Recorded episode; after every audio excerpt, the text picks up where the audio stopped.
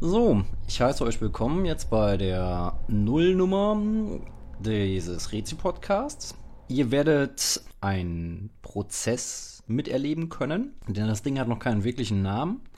Es stehen nur ein paar Grundideen, das heißt, es ist gerade ein Findungsprozess und ich dachte mir, ich habe jetzt keine Lust mehr noch länger zu warten und schlaue Dinge mehr auszutüfteln, bevor ich die Nullnummer mache, sondern ich mache die Nullnummer und werde anhand der Kritiken einfach die erste Nummer gestalten. Fakt ist, Grundidee für dieses Ding ist Narratives oder Narrative, weiß ich auch noch nicht genau. Im Endeffekt erzählen es aus Bild, Schrift und Ton, was schon die Satzung vorgibt. Es wird sich um Comics, Literatur, Musik, Hörspiele, um alles, was in irgendeiner medialen Form erzählt, eben drehen. Die Idee hinter der ganzen Geschichte ist halt einfach, ich bin ein wenig angefressen davon, dass zu oft Too Long Didn't Weed hinter Texten steht. Was natürlich den Textschreibenden so ein bisschen demotiviert und frustriert. Auch ein bisschen unzufrieden mit dem Medium Text. Hat einfach damit zu tun, dass ein Text eine gewisse Stringenz haben muss. Das heißt, eigentlich ist die Idee, zehn Titel zu besprechen, a sechs Minuten. Also pro Titel sechs Minuten. Das heißt, der eigentliche Rezensionsanteil des Castes wird bei 60 Minuten maximal liegen. Plus, minus natürlich Ansagen, Geschnacke meinerseits etc. Warum 60 Minuten? Ähm, warum 10 Titel, weiß ich nicht. Ist einfach eine willkürliche Satzung. 6 Minuten erscheint mir für eine ganz gute Zeit. Und 10 Titel, ja, sind auch eine gute Zahl, weil, ja, wussten ja schon alte Götter, dass man zehn Gebote oder so rausgeben soll. Vielleicht mache ich auch mal elf, einfach der Blasphemie wegen, ich weiß es noch nicht. De facto ist es so, was ich gerne hätte, wäre eine Schachuhr, mit der ich dann halt einfach so nach sechs Minuten auch mit so einem akustischen Signal, mit so einem Zack, die Freestyle-Rezension oder wie man es auch immer nennen mag, halt abbrechen kann. Ist jetzt nicht so, ist ein bisschen schade, weil da die Sinnlichkeit fehlt von diesem akustischen Signal. Wir versuchen es mal so. Ich habe jetzt ganz ordinär auf dem Handy eine Stoppuhr. Die werde ich benutzen. Einfach gucken, wie das denn funktioniert. Der erste Titel, den ich besprechen will, der heißt Ariol, ein kleiner Esel wie du und ich. Ist erschienen in dem Nebenverlag, den Reprodukt gerade herausgebracht hat, wo vorwiegend Kinderbücher verlegt werden. Wobei ich finde, dass Ariol kein wirklich klassisches Kinderbuch ist, sondern im Gewand von einem Kinderbuch daherkommende, sehr, sehr kluge Soziologie sein kann. Ist aber auch lustig, also man muss es auch nicht überheben. Im Endeffekt ist es so, Emmanuel Gibert hat da geschrieben, der war auch im Team von die, äh, der Fotograf, ein Titel, der bei Edition Modern erschienen ist. Ich weiß gar nicht, ob da als Schreiber oder als Zeichner tut, aber jetzt eigentlich auch nichts zur Sache. Er war halt dabei. Und dann noch jemand anderes. Der Zeichner heißt Marc Boutonvent. Ich hoffe, dass ich ihn richtig ausspreche. Im Endeffekt, ihr werdet das Cover sehen. Es ist grellgelb. Es sind kleine, lustige Tiere drauf. Und der Esel sieht eigentlich eher aus wie eine Fliege, während das Pferd, was ein Kumpel ist, aussieht wie ein Esel. Aber so viel vorweg. Ariolen lebt halt in der Stadt wie das Esel so tun in Settings, wo sie in der Menschenwelt aktiv sind. Natürlich fällt als allererstes so ein Name ein wie Trondheim, der eigentlich, wenn es um Anthropomorphologismen geht, der Großmeister in Europa ist. Ich muss aber ganz ehrlich sagen, dass Gibert und Boutoumont mich hier sehr angenehm überrascht haben, weil es ein unglaublich klug beobachtetes Stückchen Comic ist. Es ist so, dass nicht zu viel dabei ist und nicht zu wenig. Also sie komprimieren ihre Szenen sehr, sehr, sehr interessant.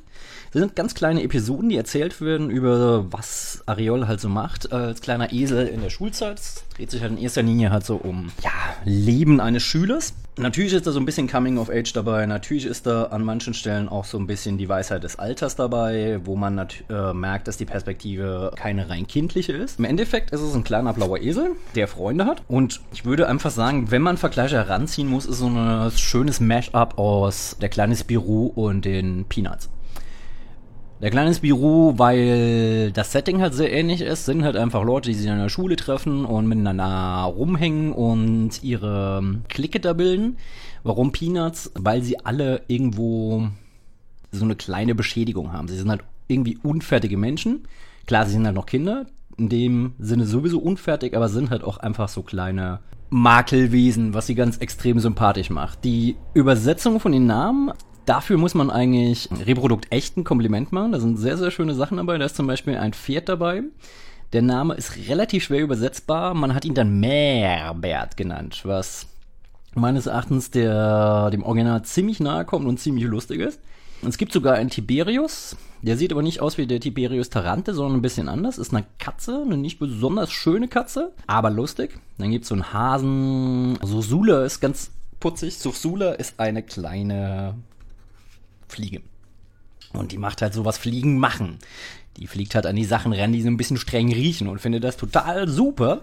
Und die ist ein bisschen verknallt in Ariol und Ariol findet ihre Vorliebe für Dinge, die riechen halt nicht so super. Deswegen ist das so eine unglückliche Liebe, die natürlich nicht funktionieren kann. Ganz charmant erzählt. Er selbst ist natürlich auch verknallt, so wie das, das natürlich ist. Er ist in eine kleine Kuh verknallt. Und diese Kuh und der Esel, werden sie ihn pärchen oder werden sie es nicht? Kann ich euch nicht verraten. Zum einen will ich es euch nicht verraten, zum anderen ist es ja nur der erste Teil von Areol. Ist somit keine Quebec Novel, weil ja seriell erzählt, es wird einen zweiten Teil geben, somit kann man das gleich schon mal nicht im Feuilleton besprechen, dieses schöne Stück. Endeffekt ist es so, ist, für den ersten Teil ist es unglaublich spannend, macht sehr viel Spaß, ist zeichnerisch jetzt nicht unbedingt so extrem außergewöhnlich, bisschen krakelig, relativ reduziert, aber erzählerisch ist es sehr, sehr, sehr witzig, weil da äh, ziemlich gute Beobachtungen dabei sind, die, glaube ich, jederzeit in der Schulklasse gemacht werden können auch so Spinnereien wie zum Beispiel das Areol äh, hat natürlich auch einen Helden, wie das Kinder nun mal natürlich immer haben. Das ist Hengst Helden, äh, nein, nicht, doch, Hengst Heldenfuß. Oder Heldenhuf, nein, Hengst Heldenhuf natürlich. Dem will er immer nacheifern und natürlich scheitert er daran weil man kann halt nie so gut sein wie sein Held. Einfach ein unglaublich spaßiges, unterhaltsames kleines Buch, das ich viel zu schnell wegliest. Ja, neugierig macht auf den zweiten Teil. Da ist leider noch keine Ankündigung zu finden, aber die wird sicherlich kommen. Für Menschen, die Anthropomorphologismen mögen, definitiv der Tipp. So, das waren die sechs Minuten. Sogar sechs Minuten 1,93. Das heißt, eigentlich müsste die rausfallen. Nee, mal ohne Witz. Der nächste Titel, den ich euch vorstellen will, ist ein Titel, der mich persönlich sehr, sehr begeistert hat. Warum, erzähle ich euch aber jetzt in den sechs Minuten. So, und Start. Der nächste Titel ist ein Titel aus dem DC-Universum. Rund um eine alte Figur, die es irgendwann mal gab, die dann wieder verschütt gegangen ist, immer so ein bisschen randständig war, keiner wollte sie wirklich haben, obwohl die, die Idee eigentlich ganz cool ist und ähm, nicht wirklich so ein Superheld mit Heldencharakter, auch nicht irgendwie so ein Anti-Held wie Deadpool oder Wolverine, wo man halt ein bisschen rumspinnern kann. Das Gute ist, dass mit dem Neustart vom DC-Universum man das Ganze an jemanden herangetragen hat, der jetzt nicht aus dem Comic kommt, sondern es ist China Mielville. Interessanter Name für einen norwegischen Autor. Ist höchstwahrscheinlich ein Künstlername. Mielville ist bekannt dafür, dass er progressive Fantastik schreibt. Jetzt könnte man natürlich sagen, uh, was soll das schon wieder sein?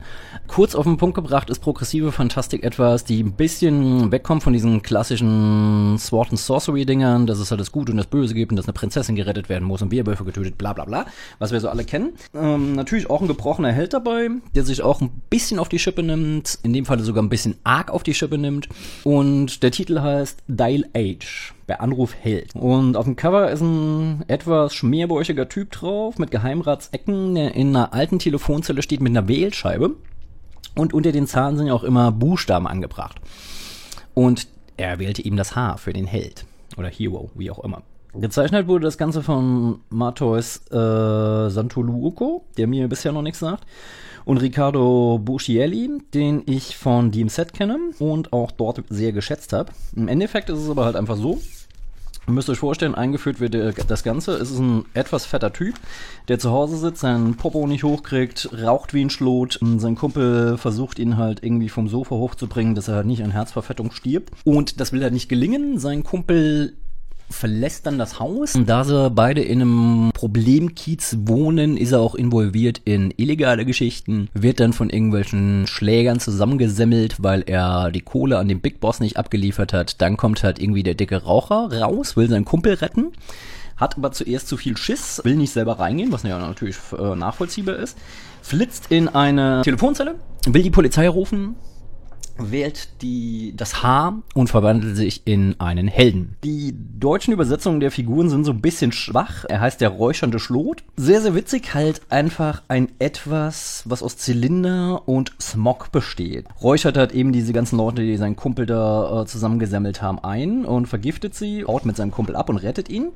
Und irgendwann verwandelt er sich dann wieder zurück und weiß gar nicht so genau, was passiert ist. Ist danach halt wieder der Loser. Versucht herauszufinden, was da passiert ist. Wieder auf dem Weg zu dieser Telefonzelle, probiert es halt wieder aus, wählt wieder das Haar und verwandelt sich wieder. Und eigentlich geht der erste Band nur darum, in was man sich so alles verwandeln kann. Da sind sehr, sehr, sehr lustige Figuren dabei, deswegen ist es halt auch progressive Fantasy, weil da auch intelligente Figuren dabei sind, das Heldenkonzept an sich ganz schön durch den Kakao gezogen wird. Der zweite Held beispielsweise ist der Heulsusa.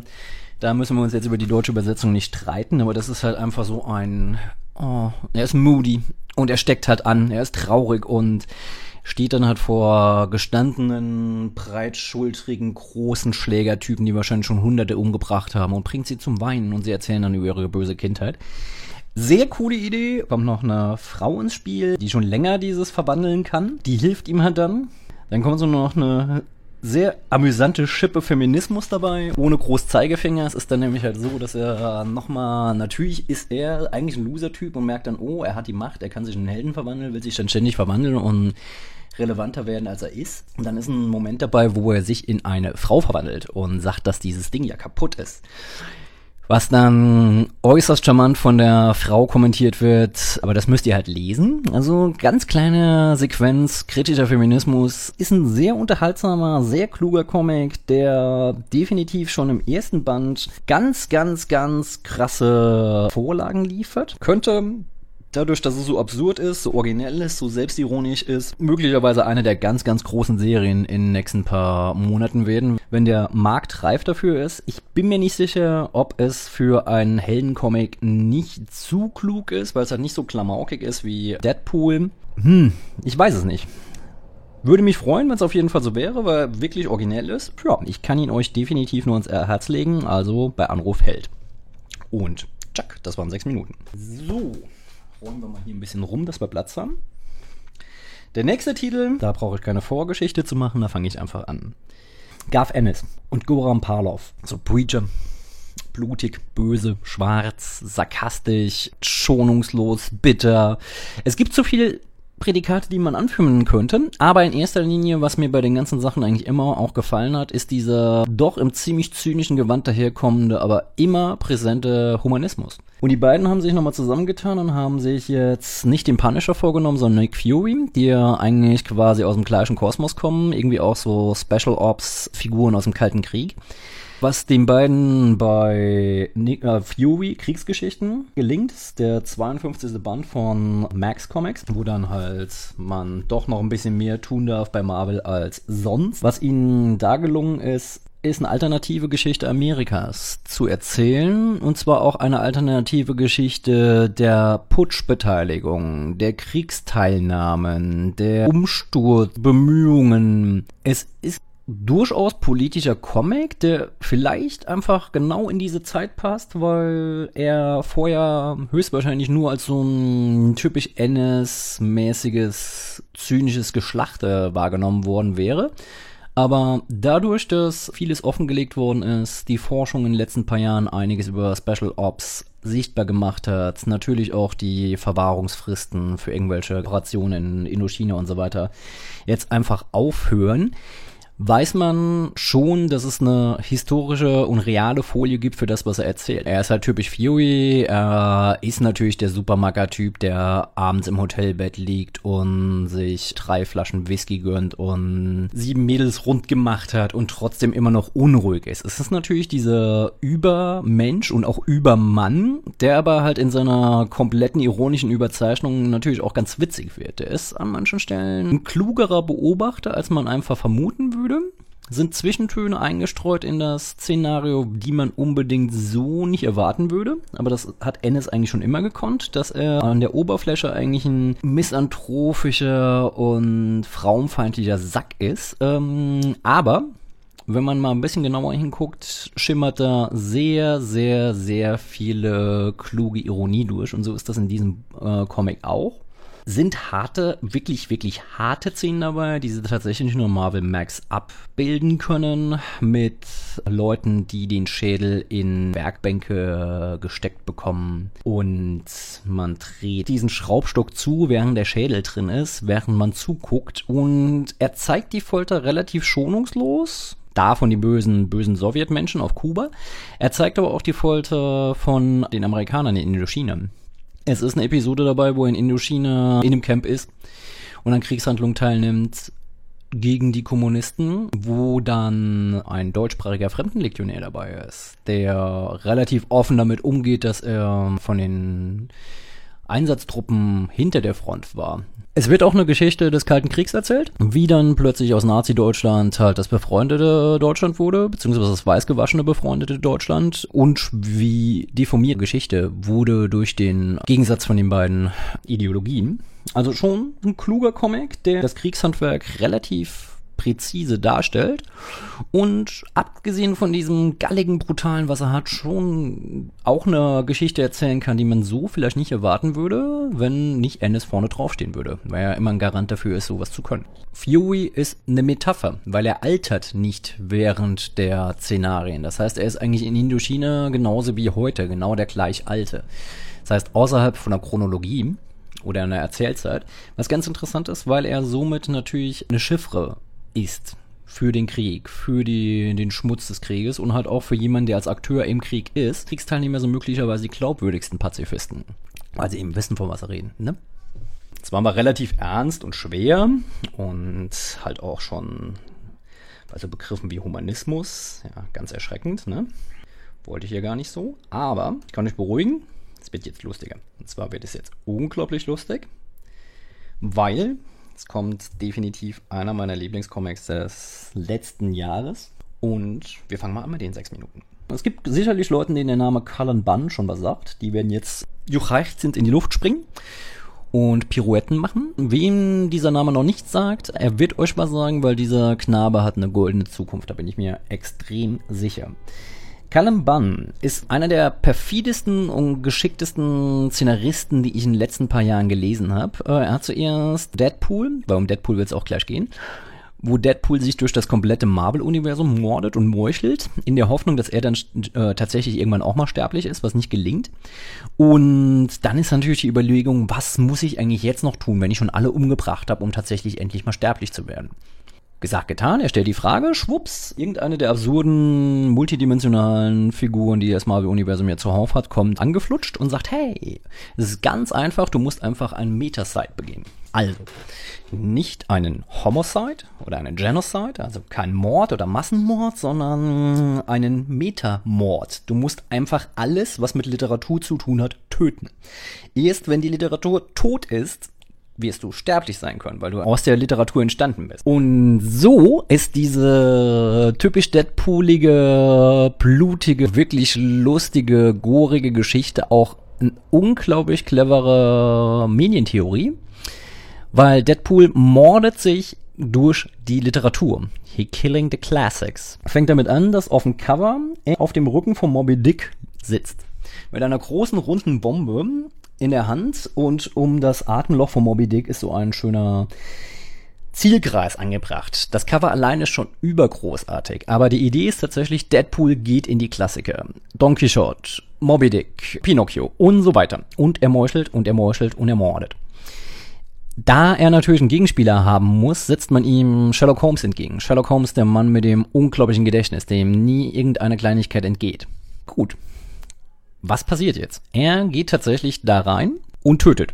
Er tötet Moby Dick, er tötet Pinocchio, er tötet Don Quixote, er tötet auch Sancho Panza. Das eigentlich eher aus Zufall, weil eigentlich wollte er das nicht, weil er ist ja eigentlich kein wirklicher Held.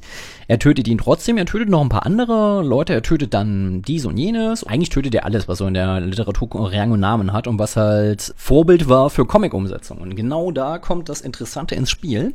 Immer wenn in diesem Comic literarische Vorbilder zu Tode kommen, stirbt auch die Comic-Entsprechung. Das heißt, es gibt da eine Szene, da steht Deadpool auf einem Marktplatz und meuchelt die Musketiere. Bild 1, man sieht den Marktplatz mit den vier toten Musketieren. Bild 2, man sieht den gleichen Marktplatz mit Hunderten, vielleicht Tausenden von Leichen von irgendwelchen Teams und er sagt, I kill the idea of the team itself.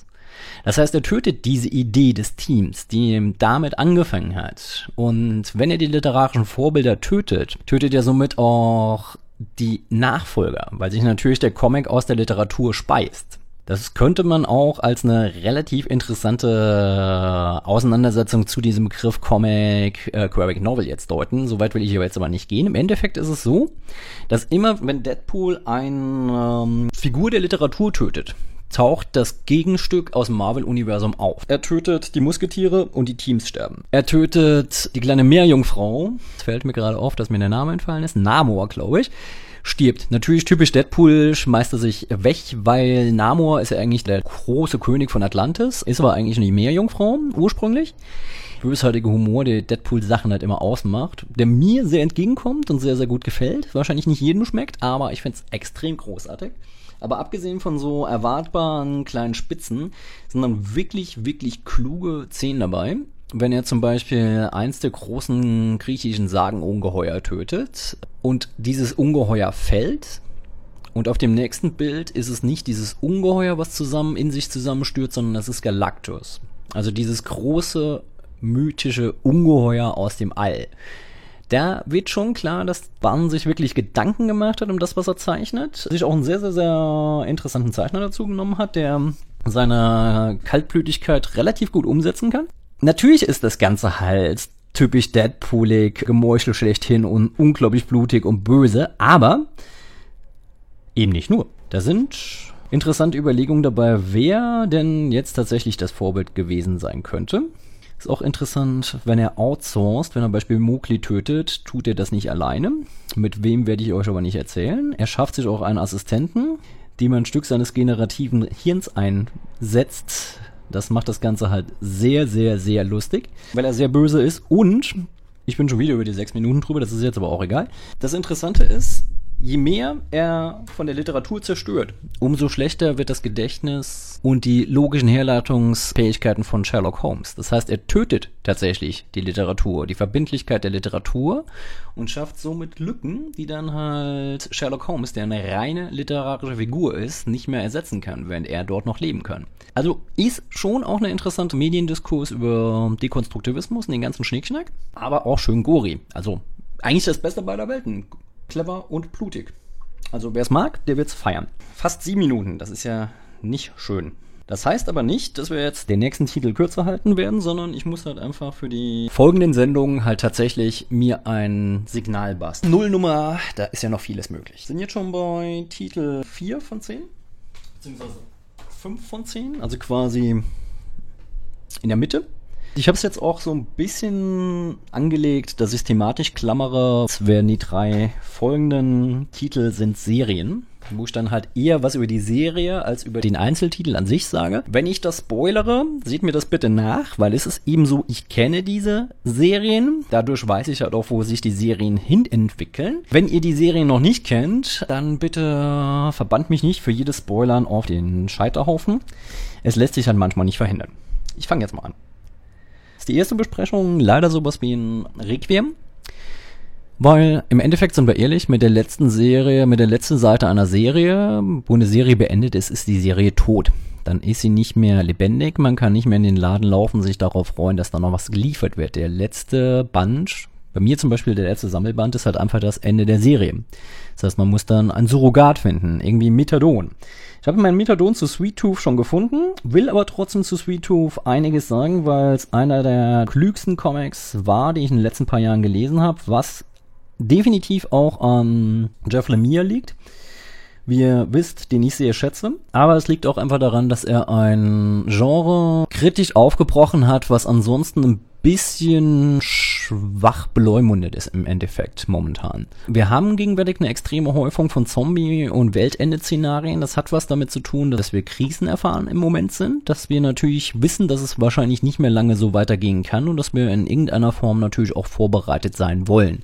Natürlich sind auch diese ganzen Endzeit-Szenarien Überlegungen darüber, was passiert, wenn alles halt vorbei ist. Wie können wir uns neu organisieren? Können wir uns überhaupt neu organisieren? Was für Herrschaftssysteme werden sich da entwickeln? Kurz gesagt, es werden keine Demokratien sein, höchstwahrscheinlich. Das wissen wir alle. Es ist halt einfach nur die Frage, wie führt man sein Leben in die neuen Barbareien? Und Lemire hat da einen sehr klugen Comic drüber gemacht, weil er halt nicht dieses klassische Setting benutzt hat, ha, der Mensch und seine Freunde, seine Menschenfreunde, die in einer menschenfeindlichen, menschenentleerten Welt unterwegs sind, wo es ein paar menschenfressende, ehemals mal Menschen gab, was so das klassische Zombie-Setting wäre, sondern er bringt einen Hybriden rein, was schon ziemlich interessant ist. Höchstwahrscheinlicherweise nicht zum ersten Mal auf Erden wandelt, da würde ich jetzt aber spoilern, wenn ich das erzähle. Er hat die Ästhetik und die Gesprächsgeschwindigkeit von Indie-Comics auf jeden Fall in Lage gebracht. Also was bei Vertigo vorgelegt hat, ist Hut ab, großartig. Es liegt natürlich auch daran, dass es eine Bestselling-Story war, die von der New York Times hat auch gefeiert wurde. Hat dem Ganzen natürlich ein unglaubliches Renommee verschafft, weswegen er sich höchstwahrscheinlich sehr, sehr viele künstlerische Freiheiten herausnehmen durfte.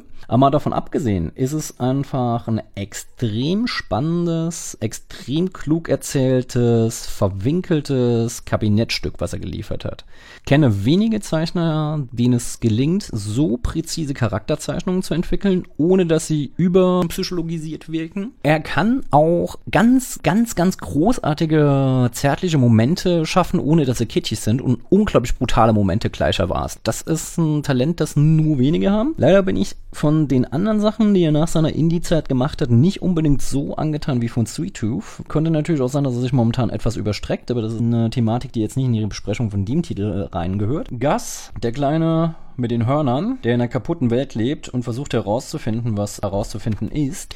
Es gibt diesen einen Typ, der ihn verfolgt, der total am Durchdrehen ist und ihn für alles Böse verantwortlich macht, der halt so dieser neue Gewaltherrscher ist. Es ist so, dass die Apokalypse, also was passiert ist, warum es passiert ist, wird immer noch nicht aufgeklärt. Das finde ich auch sehr, sehr gut. Also ich hätte es langweilig gefunden, wenn Lemire jetzt äh, im letzten Titel halt die Lösung gegeben hätte, was passiert ist. Er gibt halt nur eine Vermutung. Könnte im Labor passiert sein, es könnte aber auch so oder so passiert sein, weil er macht eine Anspielung auf auf Mythen der Inuit. Jetzt könnte man natürlich sagen, klar, die haben wahrscheinlich in der Arktis auch ganz, ganz schlimme Genforschungen gemacht und deswegen auch sowas erschaffen. Aber was ganz schön ist, er lässt es offen. Es ist halt einfach so eine Überlappung zwischen Mystik und moderner Technik, die höchstwahrscheinlich ausgelöst hat, was ausgelöst worden ist. Es ist aber für Lemire auch nicht wichtig, was es ausgelöst hat, sondern er will nur beschreiben, wie die Leute mit der Welt, die darauf folgt, umgeht unglaublich kluge Serie, die jedem, der interessiert ist an der, äh, wie Menschen in Extremsituationen agieren, gut gefallen kann. Meines Erachtens die Serie, die in jedes Comic-Regal gehört, weil sie klug, spannend, grausam, wunderschön, charmant, grandios erzählt ist. Und was kann man denn eigentlich Besseres über eine Comic-Serie sagen als das? Ja, und ich bin unter den sechs Minuten. Das ist schön. Nächster Titel, auch eine Serie, eine Serie, die ich sogar sehr, sehr gerne mag. Natürlich ist es so ein bisschen, dass jetzt in der Nullnummer interessanterweise meine Lieblingscomics des letzten Halbjahres Eingang gefunden haben, aber das tut ja auch nichts zur Sache. Der nächste Comic ist der beste Beweis dafür, dass das Feuilleton und alle Leute, die dieses Graphic Novel Schildchen in die Luft recken, Unrecht haben. Weil der nächste Comic ist ein seriell erzählter Comic, der hatte zwölf Bände ist somit ein richtiger Comic, sogar ein Albumformat, sogar mit nubbelnasigen Figuren, also richtig Comic und ist trotzdem wahrscheinlich klüger erzählt als 98% der Sachen, die heute als Einbänder mundgemalt daherkommen und von der großen Literarisierung im Comic sprechen. Und deswegen werde ich ihn jetzt auch vorstellen. Von was ich reden will, ist der wunderbare Theodor Pucelle, die Gesamtausgabe, die jetzt bei eHarper rausgebracht wird. Hat lange gedauert, weiß eigentlich auch ehrlich gesagt nicht warum. Mir ist aber auch nicht ganz klar, warum Carlsen diese Serie überhaupt sterben gelassen hat, weil das eine der charmantesten Serien war, die Carlsen im Portfolio hatte. Ich kann es mir nur vorstellen, dass es sich einfach nicht mehr gerechnet hat für sie und dass man deswegen es nicht mehr aufgelegt hat. Es war auch lange Zeit so, dass einer der Titel hoch begehrt war auf Börsen. Ich glaube, die Nummer 6 oder 8, bin ich mir jetzt nicht ganz sicher. Die hat man dann für dreistellige Preise gehandelt. Inzwischen ist das relativ relativ überflüssig. Gesamtserie jetzt in drei wunderschönen Bänden. Wie für Ehapa Gesamtausgaben üblich. Großformatig, also knapp ein bisschen mehr als DIN A4, mit einem schönen, schweren Pappe. Aber an der Gesamtausgabe unglaublich über, also zumindest mich unglaublich überzeugt ist, dass in allen drei Bänden, also es ist eine Gesamtausgabe in drei Bänden, in allen drei Bänden jede Menge Zusatzmaterial drin ist. Und jetzt nicht nur Skizzen, was man sonst so kennt, sondern es ist auch einfach eine sehr schöne Geschichte, eigentlich über den franco-belgischen Comic, weil Frank Le Gall neben Hergé halt einer der Großen dieser, dieser Zunft ist. Eine sehr, sehr schöne Geschichte über den Entstehungsprozess der Serie selbst, dass er an manchen Stellen nicht weiterkam. Nach dem dritten Band, glaube ich, fast mit dem Gedanken gespielt hat, die Serie einzustampfen, weil es eine spontane Überlegung war von ihm, das Ganze zu machen, sich dann Assistenz genommen hat von Jan, der einigen von euch wahrscheinlich als einer von den Zeichner und Szenaristen von Helden ohne Skrupel im Begriff sein dürfte. Es wird ganz, ganz viel über die Recherchearbeit geschrieben, die er gemacht hat, wie das Ganze entstanden ist. Es gibt in jedem einzelnen Band ist halt einfach eine, ein kurzer Abriss dabei, was da passiert, wie das entstanden ist. Ist unglaublich hübsch gemacht und definitiv Mehrwert. Also ich bin überzeugt davon, dass wer interessiert daran ist, hier viel Spaß haben wird unglaublich schöne Bilder dabei, die halt in irgendwelchen Ausstellungen ähm, dazugestellt waren, wo man Pucelle beispielsweise über eine große Karte laufen sieht und die Reiserouten, die er während seiner Abenteuer halt durchschritten hat, sind halt abgebildet so ein bisschen Indiana Jones mäßig. Ein eleganter, ein wunderschöner Comic, der der Lean Claire natürlich verpflichtet ist und vielleicht auch wegen einer Nebenfigur halt einfach so ein spezieller Comic ist, weil Theodore Pucelle ist ein etwas gelangweilter Angestellter aus einem Frachtbetrieb am Hafen, der sich immer das anschaut, sitzt an seinem Schreibtisch, ist total gelangweilt und fragt sich, was denn passieren würde, wenn er halt mal rausfahren würde. Es ist natürlich auch eine Geschichte über die Seefahrt, über die Ferne etc. Auf Umwegen wird er auch gezwungen, quasi nach draußen zu fahren. Das ist auch ein bisschen seine Odyssee, weil das Szenario endet erst damit, dass er wieder nach Hause zurückkehrt. Reicher um jede Menge Erfahrungen und auch ganz zufrieden und auch gar nicht mehr gewillt, seinen Schreibtisch wieder zu verlassen. Aber, was ich total charmant finde, er wird von seinem Schicksal verfolgt. Kann man jetzt sagen, ja gut, ist ein alter Hut, sind wir doch alle. Stimmt schon. Nur, das Schicksal tritt uns nicht in Form eines Mannes entgegen, der durchaus als katholischer Priester durchgehen würde. Also er ist groß, er ist dunkelhaarig, er trägt immer schwarze Klamotten und weißen Kragen. Sein Schicksal ist ein Mensch. Mission Novembre. Der Comic oszilliert halt so zwischen tatsächlicher Seefahrt und Seefahrtgeschichte, zwischen Fiktion und Realität, arbeitet halt immer wieder mit dieser Unschärfe, die es dazwischen gibt. Wenn das Schicksal schon ein Mann ist, der dich verfolgt, kann man sich vorstellen, dass das Ganze halt nicht unbedingt die klassische Abenteuergeschichte ist, wo dann Seeschlangen bekämpft werden müssen, sondern es hat wirklich eine Arbeit an sich. Also Pucelle ist am Reisen, schließt während des Reisens seinen Frieden mit sich Je zufriedener er mit sich wird, umso weniger Macht hat eigentlich Monsieur Novembre. In der Hinsicht ist es halt eigentlich eine sehr psychologische Comic-Reihe, die vieles, was heute ja der Graphic Novel zugesprochen wird, also clevere Erzählperspektive, eigenständige Erzählweise, Psychologisierung und, und, und, eigentlich alles schon vorweggenommen hat und trotzdem ein Comic ist. Und vor allen Dingen ein unterhaltsamer Comic ist. Die Serie kann meines Erachtens nicht zu gering geschätzt werden, weil elegant, gewitzt erzählt, unglaublich klug. Vielleicht das Beste, was man einem Comic-Kritiker entgegenhalten kann, wenn es darum geht, dass, wenn man das unbedingt will, die Ehrenrettung des Comics betreiben will. Weil es gibt wenige Comics, die so überzeugend erzählt sind wie Theodore Pucelle. Und gerade deswegen würde ich sagen, liest ihn. Der Sprung jetzt wird ein wenig krass sein, aber ist egal, weil es auch eine Serie, die ich sehr schätze, die auch lange, lange, lange, lange, lange, lange, lange, lange, lange, eigentlich viel zu lange auf eine Neuauflage in Deutschland gewartet hat. Erschien damals bei Speed, ist dann als Speed pleite gegangen, ist natürlich mit Insolvenzmasse weggedümpelt. Und zwar geht's um das grandiose Meisterstück von Warren Ellis und Derek Robertson, nämlich um Transmetropolitan rund um bei der Jerusalem diesen Menschen mit dem Spinnentattoo auf der Klatze und der zweifarbigen Brille und wahrscheinlich der beste Journalist, den der Comic jemals gesehen hat. Klar, ist eine Dystopie, klar, ist ein bisschen aus der Zeit gekommen, weil das Szenario schon ein paar Jährchen alt ist, klar, ist an manchen Stellen dann natürlich nicht mehr ganz so fundiert und an manchen Stellen auch so ein bisschen altbacken, aber Gleichzeitig ist dieses Ding immer noch so frisch, so böse, so zeitgemäß und vielleicht wird da erst ersichtlich, wie weit äh, Alice eigentlich seiner Zeit voraus war. Dass er heute, nein, gehen wir noch einen Schritt zurück. Ich meine, er macht natürlich heute Webcomics und veröffentlicht sie später danach. Transmetropolitan war einer der ersten großen Autoren-Comics, also sprich Autoren, Rechte liegen bei den Autoren in so einem Superhelden-Slash-Comic-Serien-Kosmos. Dadurch hat er sich natürlich auch eine Freiheit nehmen können, die in den meisten Comics, die ich danach gelesen habe, nicht mehr gewährt worden sind. Weil Transmetropolitan ist einfach eine so konsequent, so bitter und so schonungslos zu Ende gedachte Dystopie, dass ich nur sagen kann, eigentlich hätte Alice danach Schluss machen müssen, weil sein Meisterwerk hat er schon gemacht. Er macht es glücklicherweise nicht, zaubert immer wieder schöne Sachen aus dem Hut und ich bin immer noch überrascht, was er so machen kann. Im Endeffekt glaube ich aber, dass Transmetropolitan halt einfach sein, sein Meisterwerk bleiben wird. Die Figur, der polytoxomanische Journalist, der sich die ganze Zeit Neuroenhancer reinballert, um noch ein bisschen schneller reagieren zu können und die Newsfeeds füttert, ist eigentlich, und Journalismus liegt da nah, ist an Thompson angelegt, ist quasi so der, der Gonzo 2.0 Mensch. Aber was auch ganz interessant ist, Newsfeed etc. Er hat Alice hat hier eigentlich Journalismus, wie wir ihn heute kennen, über Podcasts, über Twitter, Live-Feeds und so weiter, schon vorweggenommen. Das gibt es hier alles schon. Und das in einer Zeit, wo man mit einem Modem und Quietschgeräuschen versucht hat, eine Datei, also sprich Musikdatei, ein Lied aus dem Netz zu laden. Also auch ein sehr visionärer Mensch und es ist halt auch einfach eine Geschichte über einen Journalisten, wie man ihn sich eigentlich wünscht. Also einer, der drauf fällt, wenn wieder draufgehalten wird, wenn Straßenschlachten niedergeschlagen werden. Ich meine, das ist halt einfach jemand, der höchstwahrscheinlich in Tahir und Taksim und so weiter auch aktiv gewesen wäre und ein Taxi gerufen hätte. Er ist eine gallige, er ist eine kontroverse, er ist eine provokative Figur, aber er ist auch eine sehr, sehr kluge Figur und eine, eine zutiefst humanistische Figur. Also bei aller Bitternis, die in diesem, in dieser Erzählung steckt, ist Spider Jerusalem wahrscheinlich einer der glaubwürdigsten und finstersten Journalisten, die ich kenne.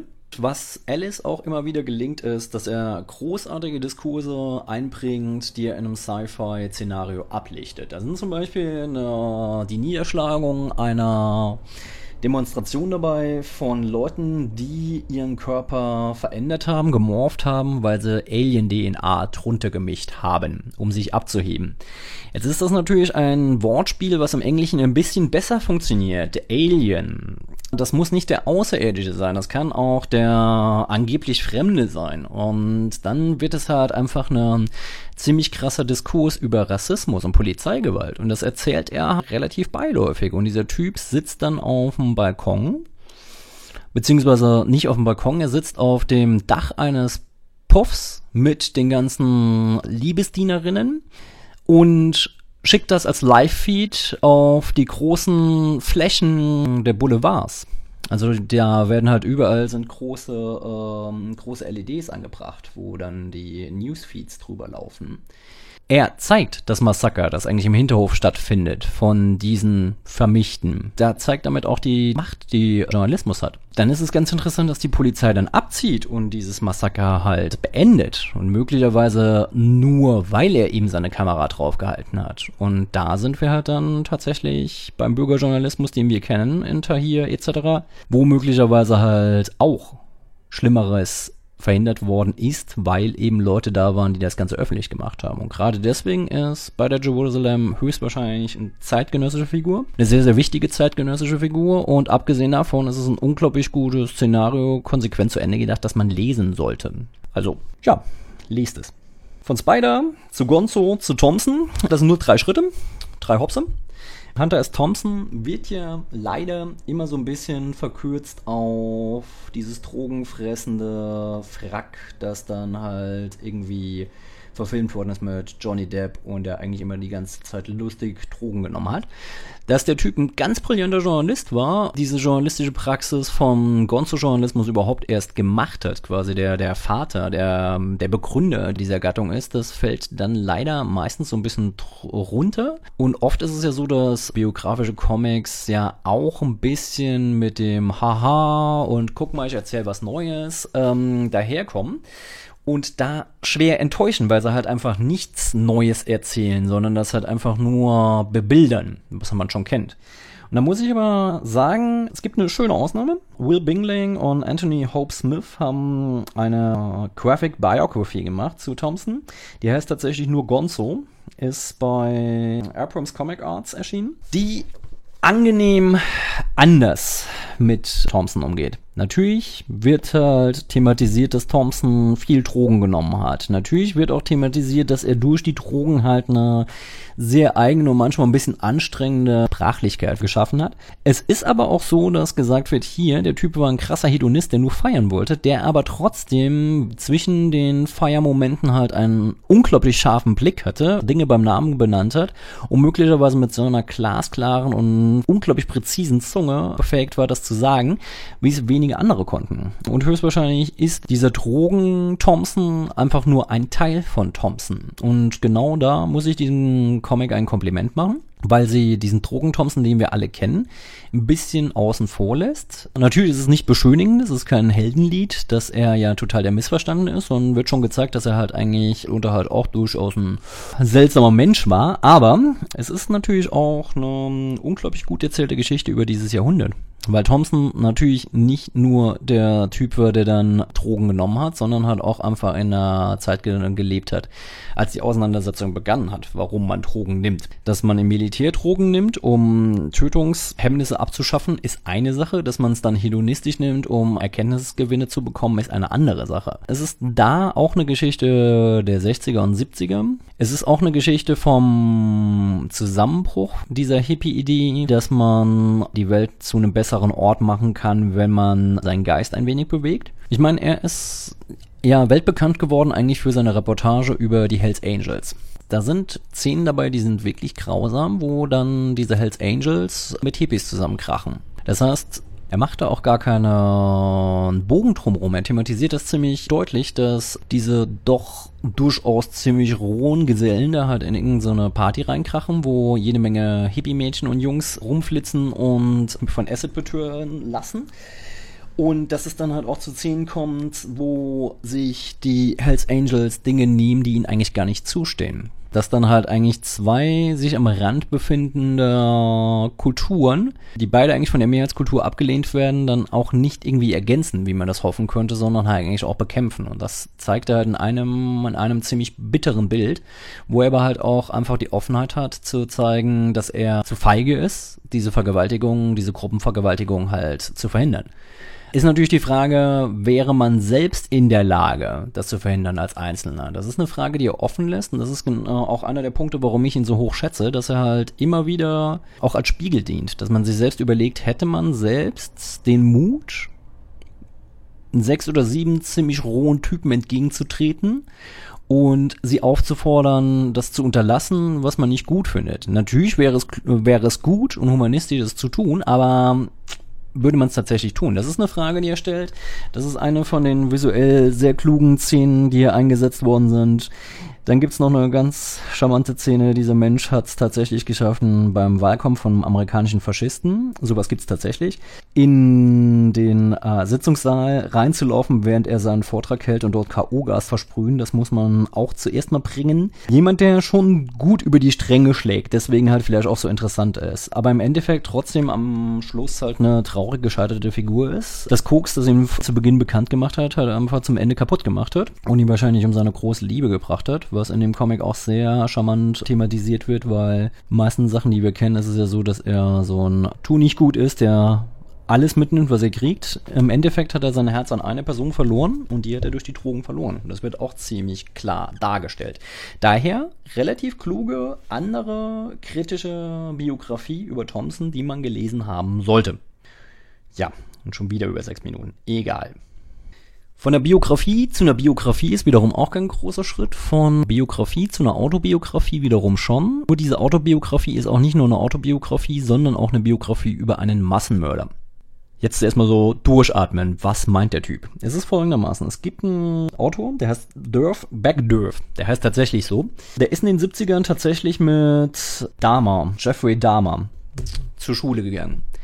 Jeffrey Dahmer ist einer von diesen großen amerikanischen Psychopathen, einer von diesen Massenmördern, die ganz, ganz, ganz, ganz, ganz seltsame Sachen gemacht haben, so äh, sich Ketten aus Nippeln nähen und so, also wirklich schaurig. Interessanterweise ist diese Biografie, die auch auf dem gleichen Verlag übrigens erschienen ist wie der Gonzo-Titel, ist diese Biografie jetzt nicht irgendwie so ein weiterer Prozess der Dämonisierung, weil das kennen wir ja. Massenmörder müssen halt irgendwie etwas anderes sein als wir. Die müssen irgendwie sonderbar sein. Der Dämoni Dämonisierungsprozess geht ja relativ schnell, sondern es ist genau das Gegenteil. Es ist relativ interessant, dass er anhand seiner Autobiografie, also äh, Backdurft, anhand seiner Autobiografie in dieser Kleinstadt die Biografie von Dama halt parallelisiert und dann überlegt, konnten wir es wissen? Also es ist klar, dass Dama halt irgendwie so ein bisschen seltsam war, dass er halt ein relativ morbides Hobby hatte, dass er in den Wald gegangen ist und Tiere gejagt hat und wenn er sie erlegt hat, dann nach Hause gebracht hat, ihnen dann das Fell abgezogen hat, das Fleisch runtergekocht hat, um halt einfach die äh, Skelette auszustellen. Es ist halt nur noch ein Unterschied, ob jemand dieses durchaus markante, äh, nicht markante, sondern makabere Hobby hat und den Schritt zum Massenmord. Es ist so, dass er das auf eine ganz interessante Art und Weise beschreibt, dass er am Ende von dieser Kleinstadt seine Sachen gepackt hat und irgendwie einen Studienplatz hatte in der nächstgrößeren Stadt und weg war und halt dann relativ erfolgreicher Journalist wurde. Während Dama einfach nichts mehr hatte. Für ihn war eigentlich die Schule das, was ihn befriedet hat. Wenn er länger zur Schule gegangen wäre, wäre er vielleicht gar nicht dieser Massenmörder geworden, dass ihm halt einfach diese gesellschaftliche Rahmung gefehlt hat. Was ja oft gesagt wird bei Amokläufern und Massenmördern, dass sie halt sozial auffällig sind, dass sie halt Loner sind, also dass sie oft alleine sind. Bei Dama wird das halt auch rausgearbeitet. Der Comic heißt übrigens tatsächlich My Friend Dama. Und sie waren schon einigermaßen befreundet. Und es ist halt auch so, dass neue Freund seiner Mutter, also Damas Mutter, glaube ich, etwas sonderbare Art hat zu reden. So ein bisschen Epilepsie-artig. Und Dama gelingt es halt einfach durch diese völlig übersteigerte Nachahmung von der Stimme, eigentlich doch ganz gut Freunde zu finden an der Schule. Es ist halt einfach so, dass er der Klassenclown irgendwie ist. Es wissen auch alle, dass er die ganze Zeit am Saufen ist. Also er trinkt halt wirklich viel. Da meint ich nicht ein Bierchen, sondern er sitzt halt da und kippt sich halt den Schnaps, bevor er halt eben zur Schule geht. Und es ist so, dass keiner ihn wirklich mag. Er wird auch immer wieder von irgendwelchen Bullies geprügelt, weil er natürlich dieses billige Opfer ist, was man haben kann. Ist eine unglaublich traurige und zerrissene Gestalt, der eigentlich nicht wirklich sympathisch ist, aber auch nicht wirklich schlimm. Sind aber dann auch so Sachen dabei, da ist eine Autofahrt beschrieben, wo er halt innerhalb von 10 Minuten ein Sixpack leert und dann in so eine Mall halt anfängt durchzudrehen und dann halt in so ein Restaurant reingeht, wo dann ein Pärchen ganz schick ist und die halt irgendwie total verunsichert. Also wie gesagt, er schafft es durch diesen Klamauk Fuß zu fassen in dieser Gesellschaft. Abseits davon gibt es halt nichts wird zum Beispiel der Jahresball wird gezeigt, also der Abschlussball, wo dann jemand einlädt, das Mädel aber halt einfach da stehen lässt, weil er halt einfach nicht da, damit klarkommt. Man sieht zunehmend, wie sich die Gedankenwelt von ihm verdüstert, dass es dann nicht bei den Tieren bleiben wird, sondern dass die Tiere dann irgendwann ersetzt werden durch Männchen. Interessant dabei ist eben, dass es nicht so eine Geschichte ist der böse Irre, dieser böse Wahnsinnige, dieses Dämonisieren, sondern es ist halt ein relativ sensible, wache und eigenständige Annäherung an ihn als Person. Und auch die Frage, ob man das hätte verhindern können, wenn man ihm irgendwie mehr Möglichkeit gegeben hätte, halt reinzukommen in die Gesellschaft. Definitiv kein allzu leichter Titel, aber ein lohnender Titel. Wer sich für die Thematik interessiert, dem kann ich das Ganze ans Herz legen. Wer sagt, nie ist jetzt etwas von der Thematik, was mich gar nicht interessiert, sondern eher schockiert, dann würde ich sagen, lass die Finger weg. Tja, gut. 14 Sekunden drüber. Ich glaube, das ist okay. Wir bleiben bei der Biografie, wechseln aber den Kontinent vielleicht einen der elegantesten Comics, den ich in den letzten paar Jahren in Fingern hatte, von Saina äh, Abirashed. Ich hoffe, ich spreche die Namen nur in Ansätzen mal richtig aus. Ist bei Avant erschienen. Heißt das Spiel der Schwalben. Die Autorin selber wurde in Beirut, also in Libanon, geboren während des Bürgerkriegs. Ihre Eltern flüchten während des Krieges nach Frankreich und gehen da ins Exil.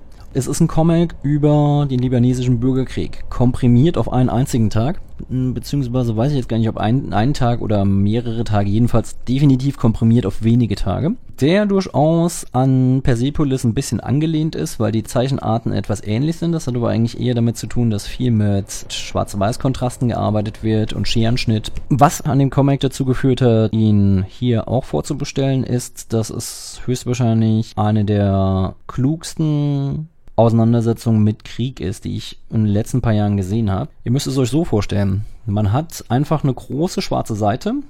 Am Ende der Seite sitzen dann halt ein paar Leute vor einem Radio und dann hört man Gefechte auf der Straße Primo Sodeco, Bombardement Bejiu und Kaljar-Stadions, Granatenbeschuss der Villa Massur, Ringstraße und Sodoko-Straße gesperrt. Bombardement konzentriert sich auf die Sektoren an der Pferderennbahn, den Sektor des staatlichen Rundfunks. 81 Tote, 201 Verletzte, humanitäre Organisationen nehmen die Arbeit auf. Das heißt, allein an dieser einen Splashpage wird halt klar gemacht, wie höchstwahrscheinlich das Leben in einem Bunker während des Krieges sein muss. Dass den Leuten nichts anderes übrig bleibt, dass sie zur Passivität verurteilt sind, dort sitzen müssen, um sich durch die Leute, die noch Informationen geben können, veranschaulichen lassen zu können, welche Teile der Stadt gerade zerstört sind. Es ist so, dass bei dem Comic immer wieder ein Nachbar nach unten kommt, der Literaturprofessor war für französische Literatur in Beirut. Das ist eine wirklich sehr, sehr weltoffene und bunte Stadt war, was man heute nicht mehr glaubt. Man hat Kinder, die dann halt bei den Großeltern untergebracht sind. Die Eltern sind gegenwärtig beim anderen Pärchen, wollten die besuchen, können aber nicht mehr zurück, weil sie in der Nacht nicht über die Strecken laufen können, die von Scharfschützen besetzt sind. Es wird am Anfang auch relativ schön dargestellt, schön in Anführungszeichen, relativ imposant dargestellt über so eine Draufsicht, also dass dann halt quasi die Karte eingezeichnet ist, wo das Haus der Großeltern ist, wo das Haus der Eltern ist, dass man sich immer an Containern vorbeischleichen muss und an Mauern, auch die Art und Weise, wie man sich fortbewegen muss, laufen, rennen, klettern, springen, dicht an der Mauer entlang rennen, rennen, laufen, sich bücken, rennen, klettern, springen, warten, warten, warten, rennen, rennen, rennen. Also das äh, sind Handlungsanweisungen, wie man Heckenschützen überleben will. Ich habe, glaube ich, selten eine besser visualisierte ähm, Auseinandersetzung mit Leben im Krieg gesehen, dass die so beiläufig funktioniert. Das ist jetzt nicht irgendwie böse. Es ist eigentlich sogar ein unglaublich charmanter und niedlicher Strich, der gar nicht vermuten lässt, dass das halt irgendwie so grausam ist. Dann sind auch Sachen dabei, dass gezeigt wird, wie der Schnitt der Wohnung sich gestaltet hat. Und dadurch, dass sie an der Hauptkampflinie wohnen, immer mehr dieser Räume wegfallen, die nicht mehr sicher sind, weil sie da nicht sicher sind vor Querschlägern und so weiter. Und auf Schwarz- und Weiß Papier gedruckt. Die weißen Flächen sind halt einfach die Räume, die man noch nutzen konnte für normales ziviles Leben. Und die werden immer weniger und weniger. Und am Ende der Seite ist noch ein einziger Raum in Weiß. Und das ist dieser Raum, in dem quasi der ganze Comic auch spielt, weil das ist der Raum, der geschützt ist, bei dem man sich trifft, der als Bunker durchgeht. Es ist kein wirklicher Bunker, sondern es ist in einem zivilen Gebäude der letzte Raum, der nicht beschossen werden kann. Und dort findet dieser ganze Comic statt. Der Literaturprofessor kommt immer runter und die Kinder sind da und freuen sich extrem auf ihn. Und was tut er, um die Kinder abzulenken? Er weiß natürlich, was vor sich geht, weil sein Bruder durch einen Heckenschützen, sein Zwillingsbruder durch einen Heckenschützen umgebracht wurde. Er weiß, wie dieser Krieg funktioniert. Er setzt sich hin und liest den Kindern, beziehungsweise er liest nicht, er hat das Buch zwar stets dabei, liest aber aus dem Buch nicht vor, weil er es auswendig kennt. Er berichtet den Kindern immer von Szenen von Cyrano von Bergerac. Das heißt, man hat lustige Szenen, dass er das rezitiert, während eigentlich um sie herum getötet wird. Also sie bauen bauen sich ein kleines Biotop innerhalb dieses Krieges. Es ist definitiv ein Comic, den ich nicht nacherzählen kann, weil er auf einer so klugen visuellen Art und Weise das darstellt, dass man definitiv sagen muss, das muss man lesen. Da muss ich Abi Rashid wirklich ein Kompliment machen. Es gibt wenige Comics, die eleganter, heimtückischer und bösartiger sind als äh, dieser Comic, weil am Ende, als man, wenn man ihn zuklappt, merkt man eigentlich erst, was für einen grausamen, brutalen Comic man da gelesen hat, obwohl er sehr, sehr, sehr niedlich daherkommt meines Erachtens auch ein Tipp. Da habe ich jetzt auch 20 Sekunden länger geredet. Das ist aber auch bei diesem Titel völlig okay. So, jetzt muss ich mal kurz ein Schlückchen Wasser zu mir nehmen, weil meine Stimme wird langsam ein wenig lahm. Wir kommen zum letzten Titel. Können wir den Bogen schlagen zum ersten Titel. Der wird in Deutsch übrigens auch auf dem Kinderbuchlabel von Reprodukt erscheinen. Luke Person, Hilda and a Bird Parade. Wer Luke Person kennt, weiß, dass dieser Typ einfach unglaublich charmant zeichnen kann. Der erste Comic, den ich von ihm gelesen habe, war Hilda and the Midnight Giant. Geht halt über ein kleines Mädel, das irgendwo in den Bergen lebt. Die Berge beginnen zu leben. Unglaublich schön. Ist ein kleines Gör, das durch die Gegend flitzt, in einer Welt, die eigentlich relativ normal ist, aus einer Kinderperspektive die Welt betrachtet. Kinderperspektive plus Magie eben, also Miyazaki. Auch wegen der Farben. Wunder, wunderschöne Farben. Hier ist es jetzt etwas anderes. Es ist der Folgeband. Da ist Hilda schon mit ihrer Mama in die Stadt gezogen. Also sie leben halt schon nicht mehr in den Bergen, wo dann alles noch irgendwie unberührt ist und die großen Riesen Zehntausende von Jahren aufeinander warten. Also Riesen und Riesinnen, unglaublich schöne Liebesgeschichte in dem ersten Band, sondern sie sind in die Stadt gezogen. Die Mutter ist darüber nicht so ganz glücklich, hat auch ein bisschen Angst um ihre Tochter. Die beiden haben auch ein etwas schwieriges Verhältnis zueinander. Geht halt einfach darum, dass dann Hilda rausgeht auf die Straße und dann Kiddies kennenlernt und mit den Kids durch die Gegend zieht, eigentlich auch ihren Spaß hat. Bis dahin ist es alles völlig normal, da ist das Fantastische noch gar nicht ins Szenario eingetreten, dann laufen sie halt rum, stehen auf dem Spielplatz, fragt sie, what you are doing? Und sie sagen, looking for good walks. Und sie meint, ha, I love walks. Weiß aber halt nicht, was sie damit machen wollen. Es ist nämlich so, dass sie mit den Steinen auf Vögel werfen werden, die auf dem Baum sitzen einer von den Kids einfach einen Vogel abwirft und er sagt, oh, ich habe gewonnen. Und sie findet das überhaupt nicht toll, geht zu diesem verletzten Vogel hin und dann hauen die Kids ab. Die finden das nämlich total eklig, aber man soll die doch nicht anfassen, die werden ja dreckig wie Ratten. Und sobald die Kids weg sind, fängt dieses Szenario an, richtig lustig zu werden, weil dieser Vogel kann plötzlich sprechen. Der Vogel sagt, dass er vergessen hat, durch den Stein, den ihn am Kopf getroffen hat, wie er fliegt. Er, sie soll ihn zurücklassen. Es wäre die The Horror, the Mutilation. Leave me alone. I'm finished. Don't fall. Leave me for the cats. Oh my dear. Sie sagt dann, okay, ja, wenn du willst, aber du kannst auch laufen. Und er sagt, nein, nein, nein, ich kann nicht laufen. Was er dann aber doch kann, als die Katzen auftauchen. Das ist schon sehr, sehr witzig. Und dann ist es dann halt einfach so, dass Hilda und dieser Vogel, der vergessen hat, wie man fliegt, den Rest des Abenteuers bestreitet. Es ist schon sehr, sehr amüsant, dass sie dann Sam versucht dem Vogel zu helfen, wieder zu fliegen. Es passiert nicht wirklich viel in diesem Comic, aber die Art und Weise, wie er erzählt, ist unglaublich charmant. Die Farben sind unglaublich schön. Sie geht verloren, während sie versucht, dem Vogel das Fliegen beizubringen. Also ist dann halt über Nacht draußen. Die Mutter kriegt Panik, geht halt raus, versucht sie wieder zu finden.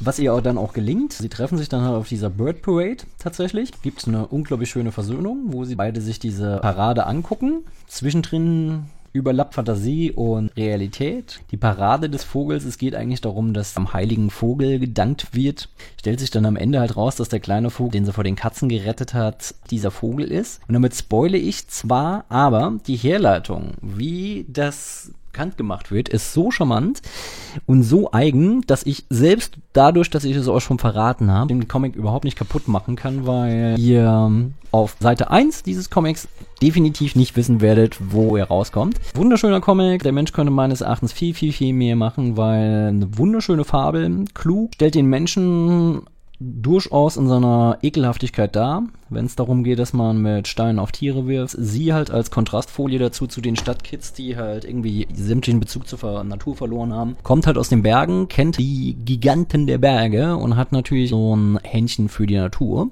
Charmanter Hippie-Nerd, Hippie-Nerd-Kind und deswegen eigentlich eine extrem coole Figur. Und deswegen solltet ihr Hilda and the Bird Parade auch lesen. Und jetzt habe ich schon wieder eine halbe Minute überzogen. Das ist jetzt aber auch völlig egal. Wahrscheinlich muss ich einfach die sechs Minuten als zu knapp bemessen. Ja, das wäre jetzt der erste narrative Narratives, wie auch immer, die ersten zehn Titel. Wenn es euch gefallen hat, freut mich das. Jeder, der was zu sagen hat, ob negativ oder positiv, kann mir das gerne in die Kommentarfelder werfen oder mir eine Mail schreiben. Ich bin da sehr interessiert oder mich bei Twitter anschreiben, wie auch immer. Tut das einfach. Ich würde mich sehr darüber freuen. Es wird einen nächsten geben, der ist auch schon in der Planung. Da kann ich euch auch schon verraten. Die erste Nummer, die erste offizielle Nummer wird dann auf jeden Fall über dokumentarische Comics gehen oder biografische Comics. Das ist noch nicht ganz klar. Eine der beiden Sachen wird es sein. Vielleicht auch eine Mischform, ich weiß es noch nicht genau. Ja, zehn Titel werden es immer sein. Und ich hoffe, ihr habt euch jetzt nicht gelangweilt. Ich hoffe, ich habe nicht zu schnell gesprochen, was mir oft vorgeworfen wird. Und das passt so für euch. Wenn ihr Titel habt, die ihr gerne besprochen haben wollen würdet, Dafür sind auch Kommentarfelder da. Oder die E-Mail. Es kann natürlich auch sein, dass ich euren Lieblingscomic total gar nicht mag. Nicht böse sein, so bin ich halt nun mal. Wenn mir euer Lieblingscomic gefällt, kann es aber durchaus sein, dass ich ihn eh schon in der Planung habe. Oder wenn ich ihn noch nicht kenne und ihr mich da auf die Spur von einem großartigen Comic führt, bin ich natürlich auch bereit, das zu besprechen. Also, ist ein Mitmachding. Ich bin auf euch angewiesen, mehr als ihr auf mich. Also lasst was von euch hören. Ich mach das Ding jetzt hier mal zu und sag Sayonara.